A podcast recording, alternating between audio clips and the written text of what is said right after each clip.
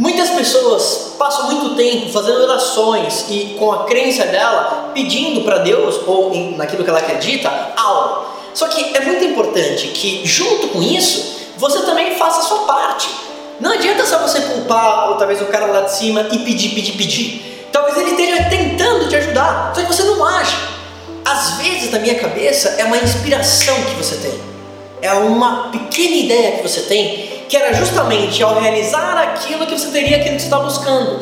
Então talvez você já esteja, é, tenha na sua vida hoje o caminho e a oportunidade para você ter aquilo que você quer. Você só não está conseguindo enxergar, ou pior ainda, não está agindo. E lembra, o universo gosta de velocidade.